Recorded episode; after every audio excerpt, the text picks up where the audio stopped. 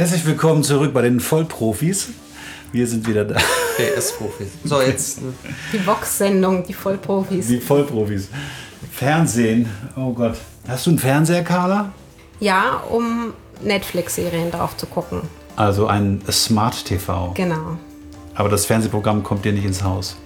Ach, würde ich. Es gibt ja durchaus gute Sender, so Arte und Mhm. Dreisat und Arte. ähm, also das würde ich jetzt auch nicht so, wie ich nicht sagen würde, Literatur oder Bücher sind automatisch das, das äh, Intelligenteste auf dieser Welt, würde ich auch das Fernsehen nicht verteufeln. Das kann man sich ja heute glücklicherweise Das wäre ganz gut, ich arbeite fürs Fernsehen. zusammen. Ich gucke wahnsinnig viel und gerne fern. Ich habe auch schon für Arte was gemacht.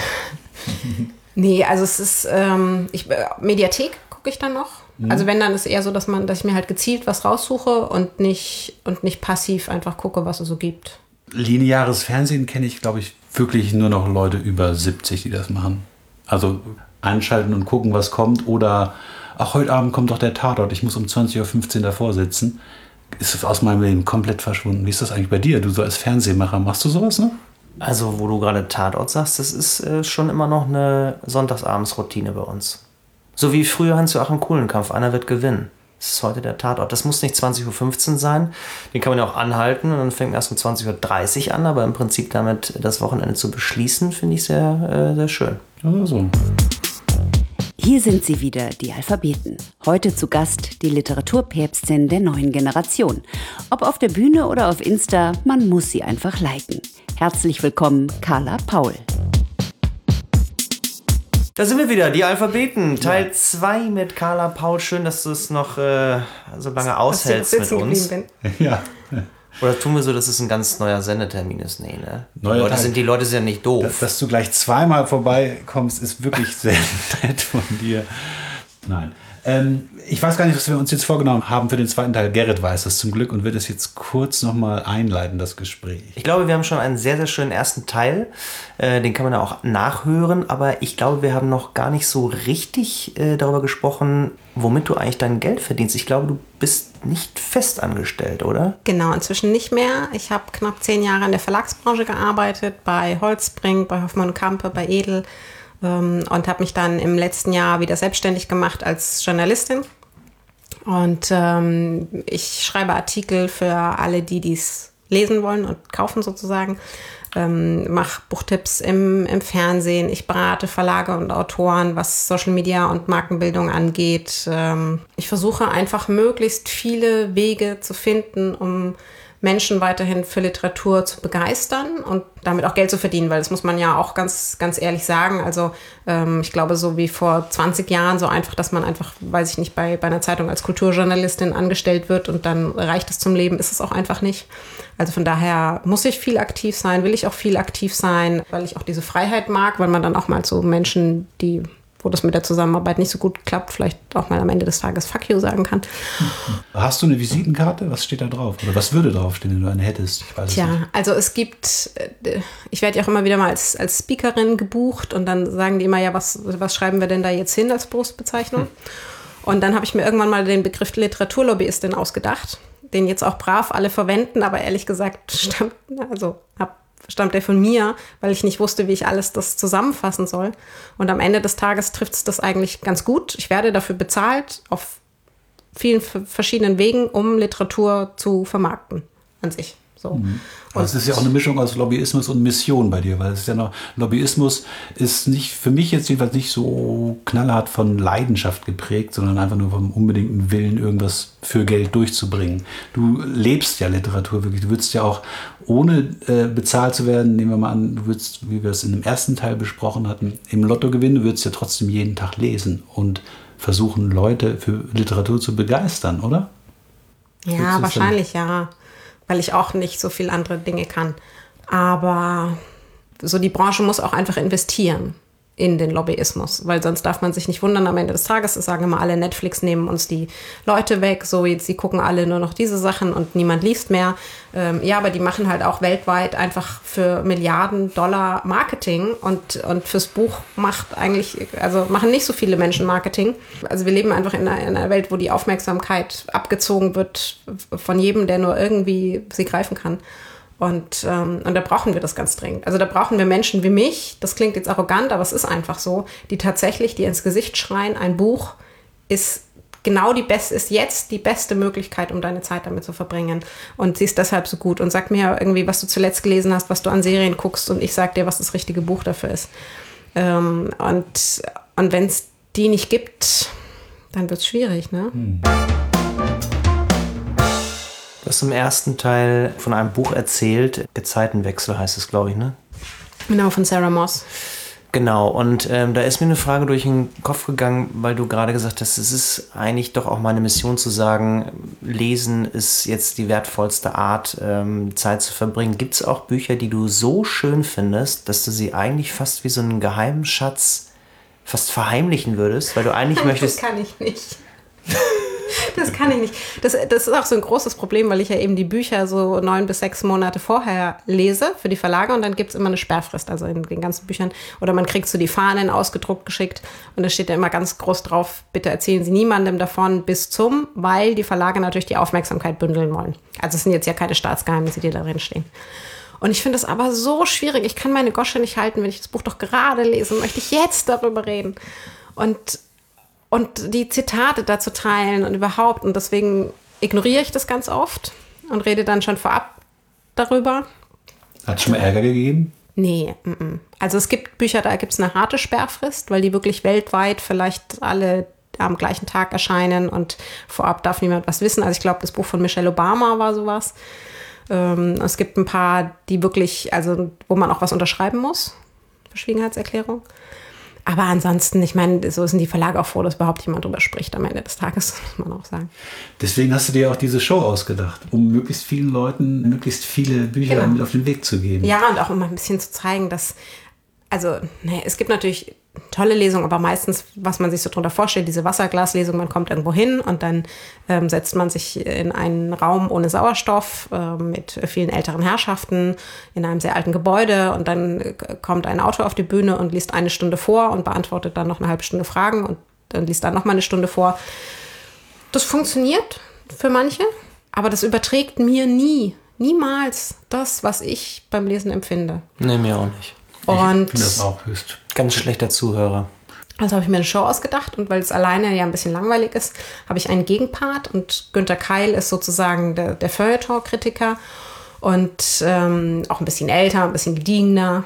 Ich hoffe, er hört die Folge nicht, also nur minimal älter. Und, ähm, und ich bin sozusagen der Gegenpart und es ist eben eine Show, sowas wie eine Mischung aus Wetten das und Zimmerfrei für Literatur. Wir pitchen sehr viele Bücher. Wir spielen gegeneinander, das heißt, jeder von uns bringt Lieblingsbücher mit, die wir in 60 Sekunden pitchen müssen. Und das Publikum sagt dann immer, welches von den jeweils beiden Büchern, die gegeneinander antreten, gewinnen würden. Wir haben Stargäste, also Starautoren, die auch mitmachen. Wir haben Spiele, Quizze rund um Literatur. Wir erzählen ein bisschen was aus dem Kritikerleben. Wir zeigen zum Beispiel die schrecklichsten Cover weltweit. ähm, und, und viele ähnliche Dinge. Also es ist wirklich, es soll so alle zwei, drei Minuten was anderes kommen. Es soll für jeden was dabei sein. Man muss nicht vorher Germanistik studiert haben. Es soll wirklich möglichst unterhaltsam sein und dass man mal sagt, oh, das ist jetzt ein Part, der taugt mir nicht so, dann muss der auch schnell wieder vorbei sein. Oder auch das, was ja viele Literatursendungen im Fernsehen mitbringen, wo man sich denkt, ich, ich habe keine Ahnung, worüber die reden, aber es klingt unfassbar langweilig. Ja, und, ja. Und das ist ja nichts, das, dafür liest man ja nicht. Das kann ich nur bestätigen. Ich war ja da mit meinem Bruder ähm, im Rahmen des Harbor Harbourfront Festival, Festival. genau. Das war toll. Ich hatte großen Spaß. Und es war, also es war ja relativ lang, was zwei Stunden. Zwei Stunden, genau. Ja, aber habe mich nicht eine Sekunde gelangweilt, ganz klar. Also echt super. Und auch Fragen richtig beantwortet. Hm? Du hast auch Fragen richtig beantwortet. Ich habe Fragen beantwortet? Ja. Hast ja. du dich auch mitgemacht? Oh, das habe ich ja schon verdrängt. Oh Gott, hast du wieder Bier getrunken. Kannst dich wieder nicht erinnern. Ich finde es ja auch gut. Ich würde trotzdem einmal spielerisch hier nochmal so eine Gegenposition aufmachen. Ähm, Im ersten Teil habe ich dich zitiert mit Die Masse will Genuss und keine Qualität. Und ähm, ich erinnere mich so ein bisschen an äh, so die frühe Surkamp-Zeiten, die ja auch so ihre Autoren gepflegt haben, äh, die dann aber so kleine Auflagen hatten, wo man eigentlich auch wusste, was ich, äh, also keine Ahnung, was Enzensberger am Ende so für Auflagen hat oder, oder Kluge oder so. Ich, oder ist es nicht auch wichtig, dass diese qualitativ hochwertige Literatur besonders gepflegt wird, weil am Ende vielleicht doch auch das Niveau immer weiter sinkt? Jetzt mal so ein bisschen provokant gefragt oder wie siehst du das?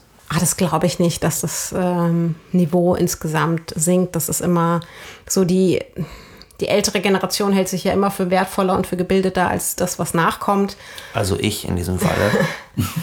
ähm, und also ich finde es wichtig, dass es die immer gibt. Ich finde es für das auch allein für das gesellschaftliche und das politische Gleichgewicht wahnsinnig wichtig, dass wir unabhängige Buchhandlungen haben, unabhängige Verlage, unabhängige Autoren, dass es Fördermittel gibt für Autoren, die eben nicht die Masse erreichen, aber die eben trotzdem sehr wichtige Botschaften zu vermitteln haben, sehr wichtige Geschichten zu vermitteln haben, Geschichten, die auch mal wirklich schwer sind, hart sind, ähm, die wehtun.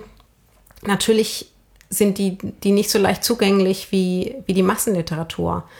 Aber die gehören einfach mit dazu. Und aktuell ist es noch ganz gut im Gleichgewicht. Also wir haben weiterhin noch diese Cross-Finanzierung der Verlage, die sagen, okay, von dem einen verkaufen wir 50.000 und dafür können wir uns eben auch den Titel leisten, der sich nur für 500 Mal verkauft. Und wir wollen uns das leisten, weil wir ein Verlag sind und weil wir den Autor gut finden und weil wir an das glauben, was, was er da schreibt. Ich hoffe, hoffe, hoffe, dass das auch weiter so bleibt. Hm, ich finde allerdings nicht, dass wir den Leser dazu verpflichten sollten, sondern wir müssen wir, es ist unser Auftrag innerhalb der Literaturbranche, dass ich so begeistert diesen Inhalt zugänglich mache, dass er trotzdem die richtigen Leser findet. Aber wir können das den Menschen nicht aufzwingen. Mhm. Ja, das glaube ich auch. Also das glaube ich auch. Aber sozusagen nochmal die Kurve gekriegt. Also auch ein kluger, schwieriger Text mit einer Botschaft hat deiner Meinung nach heute genauso gute oder schlechte Chancen, gehört und entdeckt zu werden wie vor 30, 40, 50 Jahren. Ich glaube sogar noch besser. Also durch die Reichweite und durch die Möglichkeiten, die wir haben, sogar noch besser, weil es einfach demokratisiert ist. Ich muss auch nicht mehr entscheiden, also nicht mehr gucken, was veröffentlichen die Verlage. Ich kann es selber veröffentlichen. Ähm, ich kann durch Stichworte, durch Keywords, ja über Google all meine Nischen finden, für die ich mich interessiere. Das wäre ja früher gar nicht möglich gewesen. Klar, man muss am Ende des Tages gucken, wir haben jetzt auch die große Urheberrechtsdebatte, mit wie viel Geld sich damit verdienen lässt, aber das ist halt nochmal eine andere, ähm, nochmal eine ganz andere Diskussion. Ja, aber die äh, Zahlen der Veröffentlichungen steigen und die Zahl der Leser sinken. Also insofern ist es ja rein rechnerisch schon unwahrscheinlicher, dass es dass jeder Text die Leser oder die Anzahl von Lesern findet, die er eigentlich eventuell verdient hätte. Genau, die Möglichkeiten sind ja erstmal gleich. Okay. Ähm. oder nicht? Ich weiß es nicht. Ich habe äh, hab schon das Gefühl, dass es einfach, es ist genau wie bei der Musik. Es gibt einfach jeder, Leu also jeder Zweite kann ja heute Musik machen auf seinem Laptop zu Hause, die Bedroom Producer. Mein großer Albtraum. Ja, und deswegen gibt es so unfassbar viel Musik und es gibt auch unfassbar viel gute Musik. Es gibt natürlich auch unfassbar viel schlechte Musik, aber es ist so wahnsinnig schwer geworden. Genau, und dafür gibt es ja dann Menschen wie mich. Ja. Ich habe da einen Job draus gemacht. ja, und, einen Traumjob, ne? Wahrscheinlich, oder? Du bist doch mit deinem, also besser, also das hat ja auch lange gedauert, bis du von der 15-jährigen Lokalredakteurin bis zur Literaturlobbyistin, die viermal im Jahr im Fernsehen auftritt und auch Autoren besucht, persönlich kennt. Das ist doch, besser kann es doch für dich eigentlich nicht laufen, oder? Ja, also es ist ein ganz, ganz großes Glück. Ähm, das weiß ich auch wirklich zu schätzen, sehr. Ähm, versuche auch das weiter mir eben hart zu arbeiten, deswegen auch immer wieder neue Projekte dazu zu entwickeln. Und, und wie ich eben schon sagte, also das ist ist ein völliger Luxus. In, in anderen Ländern könnte man also niemandem erklären, dass sowas, dass man für sowas bezahlt wird. Mhm. So. Also dass ich, dass ich morgens aufstehe und mir einen Kaffee hole und mich dann ins Bett lege, um drei Stunden zu lesen und das dann Job nennen darf. Absurd. Ist es denn äh, ein, ein, sorgloses Leben mittlerweile oder muss Nein, oh Gott, es zahlt ja niemand sinnvoll Geld für sowas. Also so ähnlich wie auch Autoren jeglicher Art weiß ich nicht, ob ich in einem halben Jahr noch meine Miete zahlen kann.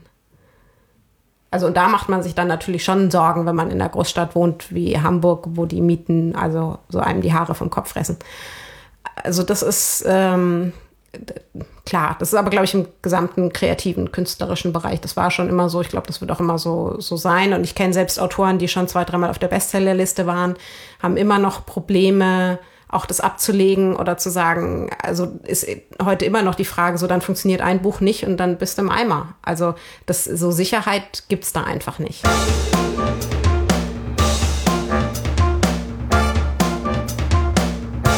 Musste eben dran denken, als du am Ende des ersten Teils erzählt hast, dass du äh, Musik nicht so gut erträgst, ähm, weil das dich sozusagen auch stört und dass du gerne an die Nordsee fährst und so ein bisschen deine Ruhe hast. Ähm, so auf den ersten Blick widerspricht sich das so ein bisschen mit der Notwendigkeit in deinem Job doch auch ständig Kontakte zu knüpfen, unterwegs zu sein, Netzzuwerken. Äh, man ist viel mit Leuten unterwegs. Ähm, wie verträgt sich das? Das Internet nimmt einem da viel ab, tatsächlich. Ähm, ich kann ja inzwischen innerhalb von Sekunden mit Menschen Kontakt aufnehmen und, und Meetings über Skype abhalten und ähnliches. Ähm, das, da ist es ein großes Glück, dass ich über viele Jahre schon sozusagen reale Aufbauarbeit geleistet habe und ich habe einfach schon Namen. Ich muss mich oft nicht, nicht mal mehr vorstellen. Ähm, ich werde erkannt irgendwo, auch was auch völlig absurd ist. Man macht Sachen mit Literatur und wird irgendwo erkannt. Ähm, Wie auf, auf der Straße? Dass jemand kommt und sagt, sind ja, Sie nicht die mit den Büchern aus? Über den Hund werde ich oft erkannt tatsächlich. Ähm, und ich habe ja gar nicht so, also im Vergleich zu Beauty-Bloggerinnen oder so, gar nicht so die hohe Reichweite, aber ähm, natürlich gerade im Literaturkontext, wenn ich irgendwo in der Buchhandlung bin, kann es schon sein, dass ich dann die Buchhändlerin irgendwo hinten tuscheln höre mit der Azubine, die dann sagt, das war also Instagram. Ähm, und wo ich dann denke, oh, ich gehe lieber mal zu dem Regal mit der klugen Literatur rüber, damit es nicht so ähm, Spätestens auf der Messe natürlich. Wirst, wenn, genau, wenn du überhaupt hingehst, ne? Gehst du zu Messen oder hältst nee, du das gar nicht inzwischen aus? nicht mehr. Also jetzt, wo ich frei bin und es mir aussuchen kann, fahre ich nicht mehr auf die Messe. Und es ist tatsächlich so gern ich sowas mache, weil man natürlich bei einem Abend wie bei den Seitenspringern oder bei Moderationen, weil ich spüren kann, wie diese Verbindung entsteht zwischen dem Autor, zwischen mir, zwischen dem Publikum, zwischen dem Inhalt. Aber das kostet auch wahnsinnig viel Kraft. Also das ist wirklich, ich bin völlig im Eimer danach im Hotel. Nicht im Sinn von, ich breche zusammen, aber ich gucke so, ich, so weiß ich nicht, du kannst mich hinsetzen und zwei Stunden später sitze ich da immer noch völlig apathisch. Und, und deswegen brauche ich auch diese Ur Ur ähm, Auszeiten tatsächlich an der Nordsee oder die tun mir so wahnsinnig gut, ähm, da diese Stille, wo ich all die Inhalte dann auch nochmal ganz anders verarbeiten kann. Das heißt nicht, Manche verwechseln das und also deswegen bin ich keine Misanthropin oder das nicht, dass ich Menschen nicht mag. Sie kosten nur einfach sehr viel Energie. Und ich glaube, das kennen ganz viele, auch also viele Künstler. Natürlich, man gibt dann so viel von sich und muss sich dann wieder Orte und Gelegenheiten suchen, wo man sich selber wieder aufladen kann. Aber ich muss darauf achten, definitiv. Ja, aber das mit diesem Energierauben, das kennen wir natürlich auch und deswegen machen wir ja auch diesen Podcast nur einmal im Monat, weil Sebastian und ich das gar nicht öfter zusammen aushalten würden in diesem Zimmer. Der saugt mich aus, der Typ. Oh, ja. Was war denn in deiner Laufbahn zum Traumjob, der schlimmste Job, den du mal machen musstest, überhaupt? Mm, also ich habe einmal als Studentin in so einer äh, Marketingbutze gearbeitet und, und musste da so Umfragen machen und, und Zielgruppen einschätzen und Menschen irgendwas aufschwätzen am Telefon. Und da bin ich, glaube ich, nach einer Woche einfach gegangen und nie wieder gekommen. Wie ohne Tschüss zu sagen? Ohne Tschüss zu sagen. Da schäme ich mich heute auch ein bisschen. ähm, das war noch in München, als ich eben äh, studiert habe, zehn Jahre in München gelebt. Und das war wirklich, das war so seelenlos. Diese armen Menschen, die dann da auf der anderen Seite saßen und die man da anrufen musste und man hat sich selber gehasst für die, diese acht Stunden, die man da saß. Und oh Mann, ja. Also das habe ich nicht, das habe ich dann nicht mehr, nicht mehr ausgehalten. Ansonsten tatsächlich hatten eigentlich die meisten Jobs immer was Positives und was zum Festhalten und was, wo man lernen kann. Und auch selbst wenn man als Studentin natürlich auch viele Sachen macht, wo man einfach erstmal so am unteren Ende der Nahrungskette anfängt fand ich das immer gut, weil ich halt bis heute so neugierig bin. Also ich fand das immer gut und das, ich hatte auch glücklicherweise immer Menschen um mich, die das dann angenommen haben und die gesagt haben, ich zeige dir das und ich erkläre dir das und, mhm. ähm, und halt die Gosche und setz dich hin und dann darfst du aber dabei sein und was lernen. Und, ähm, das ist auch natürlich ein großes Glück einfach in der Buchbranche, dass die sehr familiär ist, dass die sehr offen ist für, für all diese Sachen und, und nicht mit, also nicht mit vielen anderen Branchen vergleichbar.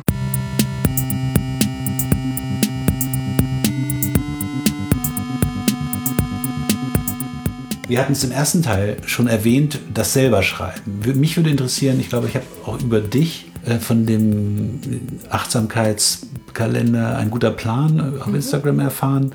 Machst du sowas? Führst du den oder führst du Tagebuch oder? Ja, mein tägliches Projekt ist, es gibt so ein Buch, das heißt der tägliche Stoiker. Und da werden eben sozusagen immer Zitate oder Inhalte aus dem Stoizismus behandelt und ähm, dann überlege ich mir natürlich immer so, ja, was heißt das jetzt für mein eigenes Leben und wie möchte ich das umsetzen und wo gehe ich da hin und hat es am Ende des Tages geklappt und was fand ich heute gut und was fand ich nicht so gut. Also wenn ich die Zeit habe, mache ich das. Ich versuche es immer zu machen. Wann machst du es dann? Abends? Morgens und abends. Wie viel Zeit nimmt das in Anspruch? Nicht so viel, 20 Minuten. Mhm. Kann aber auch mal weniger sein. Also manchmal sind es nur so, es geht ja einfach nur darum, auch Dinge im Kopf zu verfestigen und dann auch mal wieder loszulassen. Und ähm, das finde ich ganz schön, weil man sonst hat man so, oder habe ich so tausend Geister, die im Kopf rumturnen und, ähm, und die stören sich dann mit diesen ganzen Charakteren und das ist dann sehr laut und schwierig. Und wenn ich sie aufgeschrieben habe und dann hm, baue ich sie sozusagen, setze ich sie wieder in so eine kleine Kugel. Und mhm. So, mir hilft Meditation, mir hilft inneres Aufräumen sehr. Ich habe das dann wirklich im Kopf, so ein Ordnungssystem, wo ich das von rechts nach links schiebe, Schränke zumache und all das, ähm, wo ich das wie so eine Wohnung vor mir sehe. Ähm, mir hilft es und auch das tägliche Schreiben, sozusagen die Gedanken nochmal in Worte zu fassen und dann auch loszulassen. Und warum äh, Stoizismus? Vielleicht muss man vielleicht mal kurz zwei Sätze. Ja, der Stoizismus ist eine sehr klare Art der Philosophie. Also eigentlich heißt es möglichst neutral zu sein, sozusagen, nicht so, also keine Emotionen in das Leben zu legen. Ähm, das, also ist tatsächlich positiv gemeint, weil wir dann die Dinge nicht so persönlich nehmen und wirklich sagen, okay, wie fokussieren wir uns was auf das Gute, ähm, wie legen wir möglichst viel Wert auf die Aktion, auf die Handlung, von der Theorie weg in die Praxis. Und ähm, und das ist, ist ein Lebensweg, der mir ganz gut hilft. Also ich bin jemand, der, der da gerne aufräumt, der das gerne sehr klar hat, der da nicht mit so vielen Emotionen reingeht. Und da ist der Stoizismus einfach die für mich passende Philosophie. Und ich bin nicht gläubig, aber ich denke, es hilft, wenn man sozusagen etwas hat, woran man sich täglich im Leben festhält, ähm, was einem Orientierung bietet. Eben, das Leben ist immer super, wenn die Sonne scheint, aber wenn man was festhalten kann, wenn es ein bisschen dunkler wird. Und bei mir ist das, das die alten Griechen, die alten Philosophen. Ja, ist nicht das Schlechteste. Bist du ein spiritueller Mensch denn? Also ja, ich bastel mir aus möglichst vielen Religionen und Werten so mein eigenes System zusammen. Aber ich glaube nicht an ein festes System oder an, also ein Teil ist auch buddhistisch und so. Ähm, das, das ist alles so mein eigenes Ding. Ich glaube aber nicht an eine Macht sozusagen, die das alles für mich bestimmt, sondern ich denke, dass ich diese Macht bin, die im Idealfall mein Leben organisiert. Ah, das ist ja interessant. Also, also ich finde es sehr selbstverpflichtend. Mhm. Ich, und äh, manche Religionen sind ja eher darauf angelegt, das abzugeben und zu sagen, so, Gott wird das für dich regeln und irgendwann triffst du den Richtigen und irgendwann kommt das Geld und das Schicksal und weiß ich nicht was alles. Ich finde das sehr passiv. Ähm, und da soll aber jeder, jeder gucken, was für sich selber passt und bitte den anderen dann damit in Ruhe lassen. Ähm, und also ich, ohne jetzt ein Fass aufzumachen, aber ich interessiere mich so ein bisschen für Mystik, aber die Mystik denkt ja dann trotzdem auch immer noch so ein bisschen so, so eine, äh, so eine geistige Ebene noch mhm. mit. Also wenn du sagst sozusagen, ich bin die Macht, ähm, gibt es dann trotzdem so eine, was ich jetzt auf Literatur bezogen, so eine schöpferische Kraft, also irgendwas, was da noch außen ist, wo man vielleicht auch Teil ist, aber was man eben auch nicht selbst ist oder führt das zu weit? Ich nehme das gerne an, wenn es positiv ist, aber ich sehe nicht ein, mich von was es gibt Menschen, die sagen, okay, die Krankheit, die ich habe, habe ich, weil ich irgendwas nicht richtig gemacht habe oder weil ich kein guter Mensch war und lauter so Sachen. So, ich finde das alles sehr, sehr schwierig und sehr, sehr bedenklich. Ähm, und, und es gibt einfach Menschen, es gibt einfach Dinge, die passieren. Die sind Fakt, die sind ungerecht, die so, da können wir überhaupt nichts, nichts machen. Und ich finde es ganz schwierig, dann dafür irgendwelche Wesen oder irgendwelche Schicksalsachen verantwortlich zu machen wenn es den Menschen gelingt oder wenn es mir gelingt, aus wen auch immer man glaubt, an Engel, an, an eine Macht, feel free. So, dann, dann glaub an Einhörner. Es ist mir völlig egal. Ich, ich kann nicht dran glauben, weil dafür gibt es einfach zu viel Scheiße auf dieser Welt. Es gibt manchmal Sachen, wo man sich denkt, okay, das ist jetzt spooky. Die dir passieren oder Ja. an die Leute glauben? Weil ich finde eigentlich alles, an das Leute glauben, spooky. Das ist für mich. Ja, aber ich finde es okay. Die Welt ist so, so durcheinander und so verrückt und allein das Menschsein mit all dem, was wir erleben und können und produzieren, ist schon so verrückt, wenn sich Menschen dann andere verrückte Dinge suchen, um daran zu glauben, um sich da ein bisschen festzuhalten, ist völlig in Ordnung. Aber es gibt ja doch manchmal Sachen, die einem so passieren. Also, Du jetzt Zufälle, die wo man denkt, das kann jetzt kein, das ist jetzt Ja, ein Zeichen genau. oder so? Ich habe jetzt heute Morgen diesen Podcast von den Alphabeten gehört und zack, treffe ich den Autor, der auch die Excel-Tabelle hat. Das muss doch. Nein, aber weißt du, sowas gibt es ja. Da denke ich immer, das ist halt dieses Horoskop-Ding. Du liest halt das, was auf dich passt. Und Genau, denkst, also stimmt, das ist, oder? ich bin ein großer Fan von positiver Affirmation. Ja. Das bedeutet zum Beispiel sowas wie ein bisschen Wünsche vom Universum. Man visualisiert, macht sich so ein Moodboard oder sowas, schreibt sich auf, was man will. Und dann, oh Wunder, viele sagen, oh Wunder, kommen solche Sachen zu einem. Ist aber natürlich Unsinn, weil natürlich, wenn man in eine gewisse Richtung arbeitet, dann sammelt man dazu Informationen, man arbeitet in diese Richtung. Ähm, Das hat meist dann sehr realistische Gründe, warum dann die Sachen, die man sich gewünscht hat, zu einem kommen. Ja, aber mich äh, nervt das mal, wenn so Leute sagen so, ey, na, ich habe gerade an meine Mutter gedacht und dann hat sie mich angerufen. Das muss Gedanken übertragen sein. Ja, aber es gibt auch manchmal Dinge, die sich wirklich nicht erklären lassen. Also das muss man auch, muss man auch sagen. Ähm, Aber wie oft hast du an deine Mutter gedacht und sie hat nicht angerufen? Also, der sag ich dann immer. ja, aber warum, was bringt es mir, wenn ich jemandem anderen erkläre, dass er da falsch liegt, wenn ihm das doch ein positives Gefühl gibt? Weil das total Da nervt.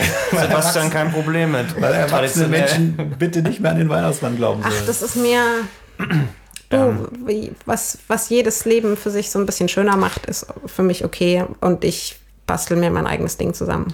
Wir haben auf jeden Fall Ja, so. unterm Strich natürlich. Ich bin ja auch kein, kein atheistischer Missionar, aber äh, genauso. mh, ich raff's einfach überhaupt nicht. Und das ist für mich tatsächlich, ich habe ich hab wirklich Schwierigkeiten, Menschen ernst zu nehmen. Also ich kann Menschen, die mir sagen, ich glaube an Gott, nehme ich auf die gleiche Art ernst oder nicht ernst wie erwachsene Menschen, die mir sagen, ich glaube an den Weihnachtsmann. Das ist für mich ein und dasselbe. Ja, Das ja, ist- das ist ja auch eigentlich dasselbe. Ja, eben. So, Ich glaube, ich, glaub, ich bin total missverstanden worden. Es ging mir nicht um Gott oder so, sondern sozusagen um so einen, so einen Geist. Und wenn, ne, der Aber was es ist denn ein Geist? Dann Ja, keine Ahnung. Nee, ja, es ist kein Geist, es ist kein. Gespenst. Ja, es ist es eine ist- Energie, ist es, keine ist Ahnung. es stofflich? Ist es, Nee, gibt es das? nicht. Nö. Es gibt also deiner Meinung nach etwas, Es ist das- sowas wie das so eine nicht in- Mischung in, aus- Nicht in Molekülen Nein, es ist so eine Mischung ist. aus äh, Karma und Intuition und keine Ahnung. Es ist schon, es ist sozusagen nichts außerhalb von mir, sondern eher was Transzendentes. Oh Gott, habe ich das Wort jetzt richtig benutzt? Ich weiß es nicht. Also Wir das, was vielleicht auch den Körper verlässt, wenn man stirbt. Ja, da, da, da, Oh Gott. Achtung, Sauerstoffmaske für Sebastian. die Seele, Wir, die auf die Wanderschaft geht. Die unsterbliche wir wollten Seele. ja eigentlich die Kurve kriegen zum, zum selber schreiben. Und äh, ich würde. Nein, wir müssen jetzt abbrechen. Ja, genau, eben. Und ich würde Ja. sozusagen, um die Kurve zu kriegen, ja. äh, würde ich gerne. Also der letzte Zeit-Podcast mit Jana Hensel hat sechs Stunden gedauert. Bin gespannt, ob wir Das knacken wir. Also, zurück zum Thema Gott. wir waren noch nicht fertig. Nein. Ähm, schreiben. Also, wie groß ist denn der Wunsch ähm, oder, oder die Ambition tatsächlich bei dir auch, nochmal jetzt das Lager zu wechseln oder zu sagen, ich äh, schreibe jetzt selber mal äh, eine Geschichte oder einen Roman? Du hast ja schon ein paar Bücher geschrieben tatsächlich. Ja, das stimmt. Der, der paar Bücher ist völlig übertrieben. Also ich habe ein, zwei oder drei. äh, ich habe bei so Anthologien mitgemacht. ja. waren äh, glücklicherweise in gestandenen Verlagen. Und ähm, das, das war immer, weil mich jemand auf dem falschen Fuß erwischt hat und gesagt hat, mach doch mal und in zwei Wochen ist Abgabe und hier ist Geld. Und, und das erschien dann immer verlockend und dann habe ich gesagt, naja, ja, kann ich. Na ja, klar, Thema passt super zu mir. Und dann einen Abend vorher habe ich mir gedacht, äh, Nee, für die 100 Seiten Gilmore Girls hast du auch ein bisschen länger gebraucht wahrscheinlich. Oder hast, hast du das schon vorbereitet? Nein, das war auch, das war eine, eine einer Leipziger Buchmesse, als eine mit mir befreundete Verlagsangestellte sagt, wir haben hier eine neue Buchreihe. Sind immer nur 100 Seiten, geht um äh, Pop-Themen. Aber trotzdem war es sehr, sehr wenig Zeit und es war auch aus meiner Sicht zu wenig Zeit. Also ähm, Also die Kritikerin in dir hätte eigentlich gesagt, die Autorin hat sich nicht genug Zeit gelassen, hätte sich noch mehr Mühe geben können. Weil du das eben gesagt hast. Ja, genau. Also es ist halt, es ist ja, also nicht auch kein richtiges Sachbuch eher so. Es ist, von daher lässt sich das vom Stil her nicht sagen. Aber hätte ich, sagen wir mal, zwei, drei Monate mehr Zeit gehabt, hätte zumindest ich als Autorin ein besseres Gefühl damit gehabt. Aber wahrscheinlich am Ende des Tages hat man das immer. Ich glaube, Lucy Fricke hatte das ja auch schon im, im Interview gesagt. Ein Jahr später würde man das Buch schon wieder anders schreiben. Also von daher ist es eigentlich nie fertig. Aber man sollte ja auch ein bisschen gucken, so hat man ein gutes Gefühl, wenn man das so abgibt. Also mein Bedürfnis ist nicht allzu groß. Jetzt was Fik Fiktionales zu Was Fiktionales zu schreiben oder ein, ein Sachbuch zu schreiben, einen größeren Text zu schreiben. Aber die meines Agenten ist durchaus größer. ähm, und ich glaube, das ist auch eher so ein psychologisches Ding, dass ich mich aktuell nicht, nicht traue. Ich glaube, dass da schon einiges in mir wartet, wenn ich die Zeit hätte, wenn mich jemand dazu zwingt, wie bei den anderen Sachen auch, mhm. und sagt, hier hast du so und so viel Geld, ein Jahr, dann ist Abgabe. Glaube ich, wäre das schon was Lesenswertes. Hast du eine Idee? Oh Gott, Tausende. Dann wäre es ja eigentlich die Aufgabe des Agenten, dafür zu sorgen, dass du Zeit und Geld hast, um das umzusetzen. Ja, aber es ist dann trotzdem auch immer, eben ich habe ja so viele Projekte und, ähm, und bin dann da auch mal sehr hibbelig und habe dann ständig irgendwelche Ausreden, weil, weil das muss ich noch machen und das hier möchte ich noch zusagen. Und dann am Ende des Tages denke ich mir immer, okay, ist, es, ist diese Idee gut genug, um eine Veröffentlichung zu rechtfertigen? Bei den 100.000, die es schon gibt. Oder ist es nur so, dass ein Verlag das gerne haben möchte, weil dein Name da drauf steht und du Reichweite hast? Was durch, also was heutzutage ganz normal ist.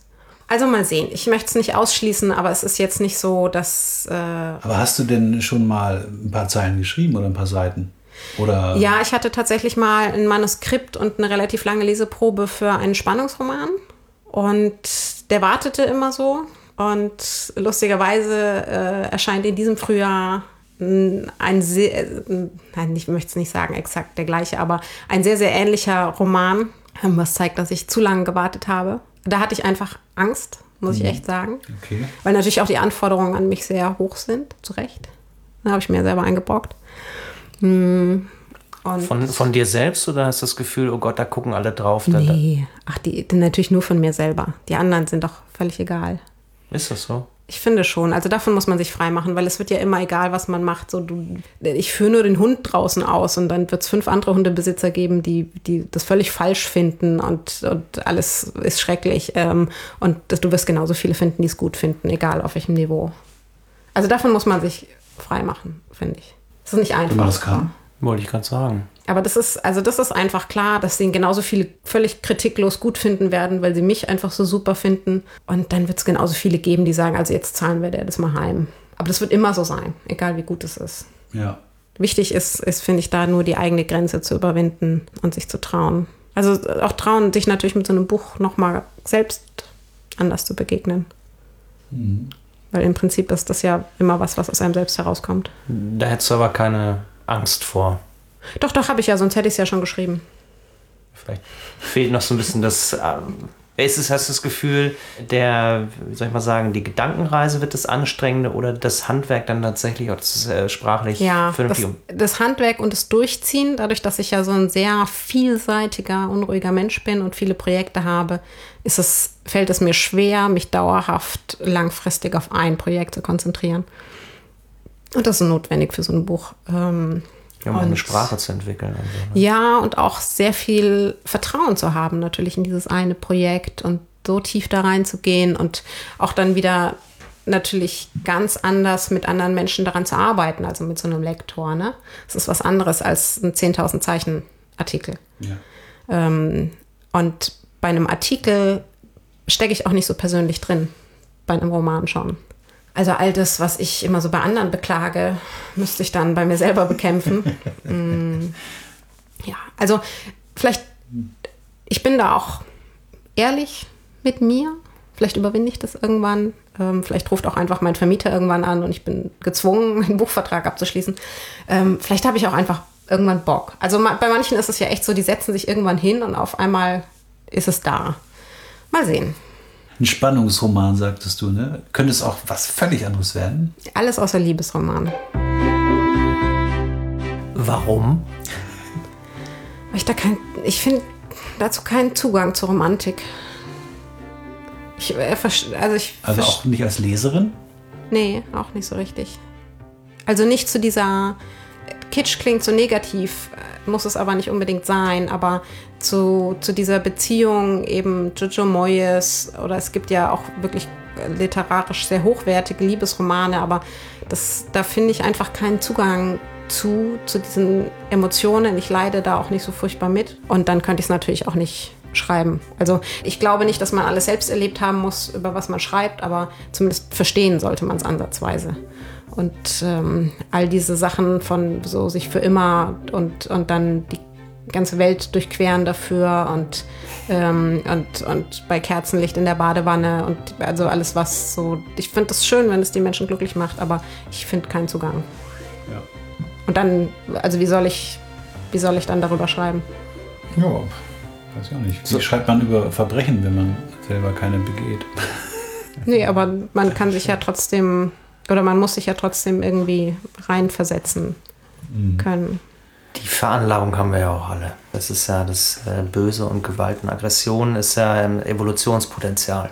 Eben, und dann ist ja super, wenn man das mit Büchern ausleben kann. Habe Wahrscheinlich. Liest du eigentlich auch Bücher zweimal?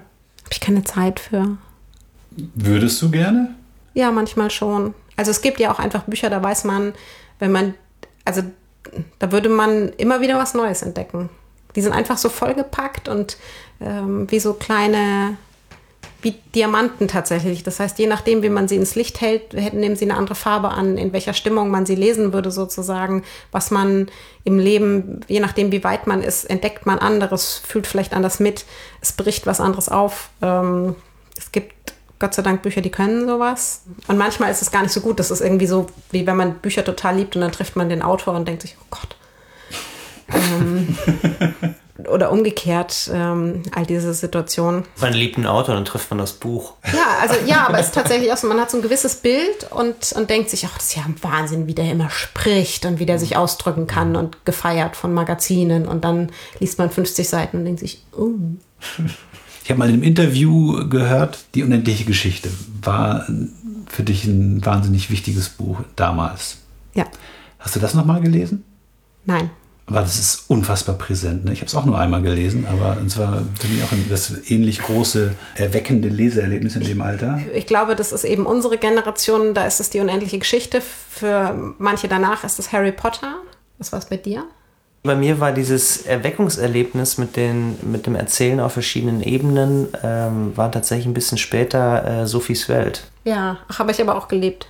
Und filmisch hinterher tatsächlich, das sehe ich heute auch ein bisschen anders, aber damals ähm, die üblichen Verdächtigen, Usual Suspects damals. Ja, aber das ist doch, da warst du doch nicht zwölf. Nee, ich sage ja auch so. später. Es Würde ja vielleicht um- das ein oder andere Trauma erklären. Es geht doch um den. Ich weiß, ich meine, so es diesen, diesen Einstieg. Kinderbuch. In den Einstieg in das, also das auslösende Leseerlebnis. Was hattest du da? Verschiedenes tatsächlich. Also Brüder Löwenherz kann ich mich daran erinnern, Oh ja. zum Beispiel. Wir sind echt alle eine Generation. Und da gab es ja aber auch noch nicht so viel, ne? Und da war ja auch eine lange Generation, so Astrid Lindgren und Co. Hat sich ja sehr, sehr lange gehalten.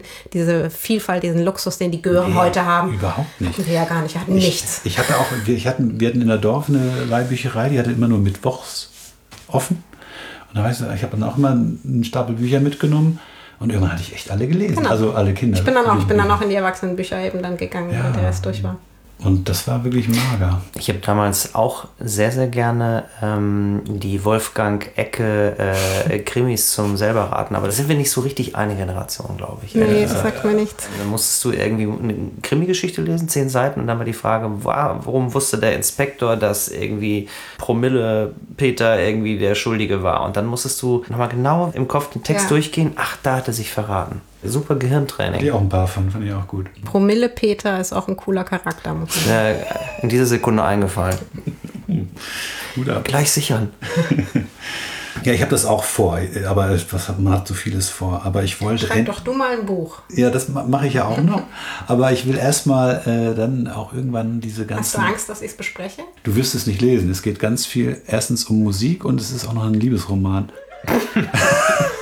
Ohne Witz. Aber äh, Angst hätte ich nicht. Ich würde mich freuen, wenn du mal reingucken würdest. Aber was ich eigentlich noch mal sagen wollte. Nicht, dass er dich ausnutzt. Siehe, Teil 1. Oh, Diese Querverweise.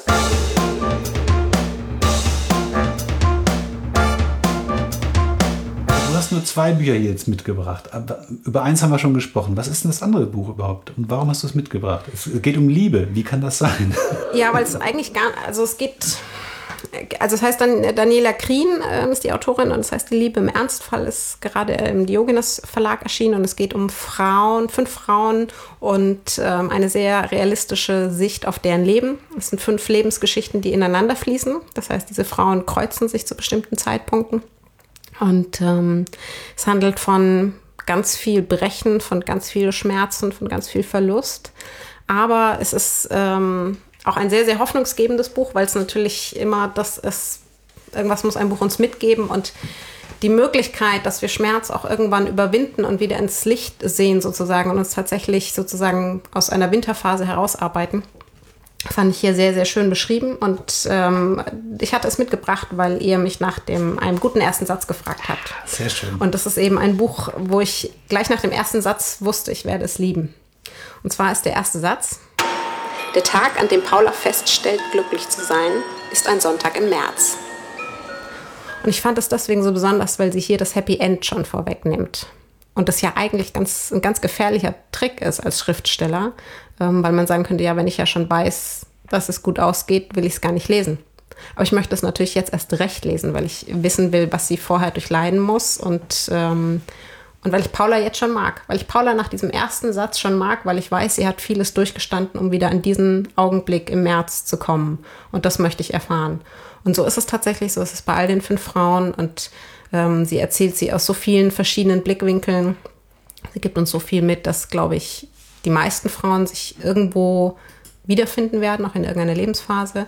Sie erzählt eben von den Frauen auch, ähm, die sind so zwischen 40 bis 60 knapp, in Phasen, die sonst weniger Begeisterung finden bei Schriftstellern, weil sie sehr gebrochen sind meist, ähm, weil man eben nicht sozusagen attraktiv und jung und karrieregeil und auf der Suche ist, schon dann schon einiges erlebt hat. Aber es, ist, sind genau diese Figuren eben, die die am Anfang beschriebenen Risse haben, an denen ich mich festhalten kann und wo sie mir auch sehr, sehr viel mitgegeben hat und ein Buch, wo ich mitgelitten habe und mitgeliebt habe und am Ende anders rausgegangen bin. Also nochmal ganz kurz der Titel. Daniela Krien, Die Liebe im Ernstfall. Sehr schön. Dann können wir doch diese Folge fast mal mit einem Literaturtipp von der Expertin beschließen, oder? Carla, wunderbar, dass du hier warst. Vielen, Vielen, Dank für die Einladung. Dass die, die Carla aus dem Instagram-Feed mal in unsere, unser kleines Podcast-Studio gestiegen ist. Also vielen, vielen Dank fürs Zuhören. Carla, dir alles Gute und bis demnächst. Tschüss. Das waren sie wieder, die Alphabeten. Hat es Ihnen auch gefallen? Dann empfehlen Sie uns gerne weiter. Geizen Sie nicht mit Lob und Bewertungen. Wir freuen uns über Rückmeldungen, Anregungen und wüste Beschimpfungen. Auf Wiederhören!